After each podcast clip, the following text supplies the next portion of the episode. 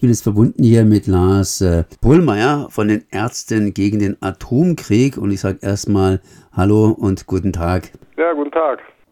Ärzte gegen den Atomkrieg, da kann ich natürlich einfach mal die kästerische Frage stellen, was ist denn so schlimm am Atomkrieg?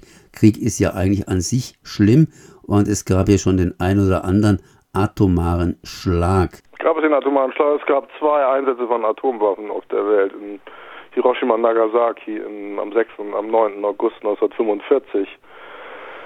Was ist so schlimm am Atomkrieg? Die Atomwaffen sind die gewaltigsten Waffen, die in unseren Militärarsenalen äh, schlummern und niemals eingesetzt werden dürfen. Die, die Vernichtungskraft einer Atomwaffe, einer heutigen Atomwaffe ist um ein Vielfaches höher potenziell als das, was wir äh, erinnern von den Bildern in Hiroshima und Nagasaki. Man mag verleitet sein, weil wir ja keine anderen ähm, äh, Erfahrung haben mit Atomwaffen, wenn man so ausdrücken will, dann hat man die Bilder aus Japan vor Augen, aber äh, heutige Atomwaffen können ganze Kontinente äh, zerstören. Anders gesagt, wenn ich Vorträge halte, dann sage ich über at atomare Abrüstung und die Gefahr von Atomwaffen, dann sage ich meist an irgendeinem Punkt, noch während ich den Vortrag halte, kann die Geschichte Europas zu Ende sein. Es ist eine vollkommen andere Dimension, die uns heute bedroht. Das heißt praktisch die Drohung Putins mit Atombomben. Na, wir bedrohen uns ja äh, leider äh, seit der Existenz der Atombomben gegenseitig mit dem Einsatz von Atomwaffen. Auch die NATO verfügt ja über Atomwaffen, äh, also vor allem voran die USA und äh, Russland und haben ja die unseligen Abschreckungsdoktrinen entwickelt, äh, die uns glauben machen soll, dass das dazu führt, dass die Atomwaffen tatsächlich niemals eingesetzt würden. Ja, jetzt hat äh, die russische Seite äh, die Frage von Atomwaffen einsetzen im Grunde indirekt mit ins Spiel gebracht und ja auch äh, eine vage Ankündigung gemacht, dass die Atomwaffen in erhöhte Alarmbereitschaft gesetzt würden. Äh, und das äh, ist natürlich eine Bedrohung. Richtig ist aber in diesem Zusammenhang auch, dass ohnehin Atomwaffen sowohl auf westlicher Seite als auch äh, auf russischer Seite seit dem Ende des Kalten Krieges weiterhin in hoher Alarmbereitschaft gehalten werden, was wir immer scharf verurteilt haben, weil das Risiko auch eines unabsichtlichen Einsatzes von Atomwaffen dadurch hoch ist. Und jetzt in dieser Kriegszeit natürlich nochmal um Vielfaches höher. Ich habe die Frage angefangen mit einigen atomaren Schlägen. Äh, Sie haben mich korrigiert. Richtig, das heißt, es gab zwei große Schläge. Allerdings gab es auch kleinere Schlägchen. Ich denke hier an den Uraneinsatz oder Uranmunitionseinsatz im Irakkrieg und so weiter. Das heißt, da werden auch schon kleinere atomare äh, ja, atomare Geschosse eingesetzt. Sprich, das ist irgendwie so ein bisschen fließend. Ähm, ja, wobei ich da sagen würde, da muss man aus meiner Sicht eine, doch einen Unterschied machen. Da geht es um abgereichertes Uran, also äh, Sprengstoffe, die sozusagen mit radioaktiven äh, Beimischungen äh, verhärtet werden, um die Sprengkraft da zu erhöhen. Aber ich finde doch, dass der Vergleich mit Atomwaffen hinkt. Also ich will das nicht bagatellisieren und äh, das ist sicherlich ein Problem, äh, aber das, das, das gehört nicht in dieselbe Schublade.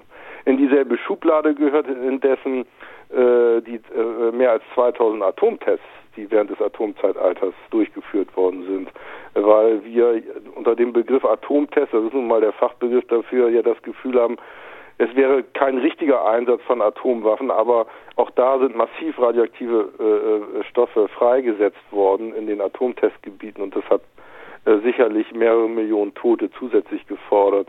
So sind unsere Untersuchungen, unsere Annahmen. Das würde man eher dann in den Zusammenhang stellen, Einsatz von Atomwaffen. Die Uranmunition, äh, das ist ein etwas anderes Thema. Das, das, das ist nicht die, das ist einfach nicht das Gleiche. Und wie habe ich das Ganze zu verstehen, dass beispielsweise Truppen, russische Truppen hier Tschernobyl erobert haben und da rumlaufen, beziehungsweise äh, ja auch hier AKW-Reaktoren in der Ukraine stehen und entsprechend Kriegsziele sein können. Ja, das ist nochmal wieder ein, ein, weitergehendes Problem natürlich der äh, äh sogenannten zivilen Atomenergienutzung. Auch da besteht ein erhebliches Potenzial, äh, dass äh, hier Unfälle passieren können oder aber Atomreaktoren zu Zielscheiben werden, werden können, etwas, was wir uns nie haben vorstellen können. Und äh, äh, auch da würden natürlich durch unterschiedliche Gefahren radioaktive Stoffe frei werden, die einmal die lokale Bevölkerung zuerst bedrohen, aber auch äh, über ganz Europa, wir erinnern uns alle ja an Tschernobyl, ähm, sozusagen freigesetzt werden können. Eine absolut unverantwortliche Situation, äh, was da jetzt passiert. Ja. Aber der direkte Atomkrieg, sprich der Einsatz von atomaren Waffen, ist nochmal ganz einfach eine Stufe höher. Wo steckt jetzt also nochmals das Potenzial bei diesem Einsatz von Atomwaffen? Ist es so zu verstehen, dass die Atomwaffen ja einschlagen und wer sich genügend tief in der Erde eingräbt, tut dann nach einer Woche sich wieder ausbuddeln und macht weiter? Oder wie ist das Ganze zu verstehen?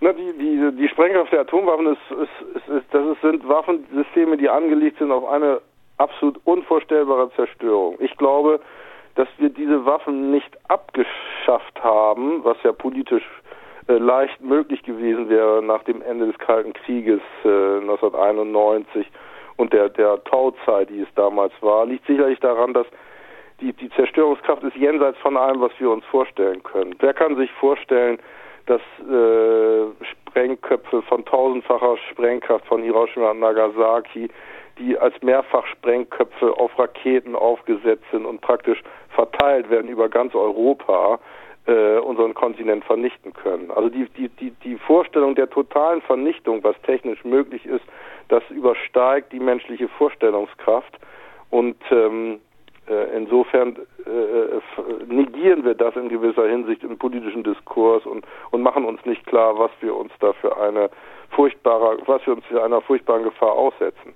Und die Gefahr, die wir uns aussetzen, ist ja nicht nur der willentliche Einsatz von Atomwaffen, sondern auch die Unfallgefahr. Wenn Sie sich vorstellen, jetzt ähm, ist ein, eine, ein Fehlalarm oder eine missverständliche Situation in dem Konflikt zwischen Russland und dem Westen, muss man ja sagen, dann sind die Vorwarnzeiten, dass jemand mögliche Fehler korrigieren kann, so kurz, äh, dass praktisch keine Kontrolle äh, erfolgen kann. Das ist eine, das ist ein wahnsinnig hohes Risiko äh, angesichts der enormen Zerstörungskraft, die es gibt. Und diese Waffen können äh, sind einfach ungleich höher in ihrem Zerstörungspotenzial als als andere äh, Atomunfälle, die denkbar sind, ohne das verniedlichen zu wollen. Aber äh, ein Einsatz von Atomwaffen das äh, würde uns in unserer Existenz bedrohen. Und ich kann für mich persönlich sagen, ich möchte in keinen Bunker im Fall eines Atomkrieges.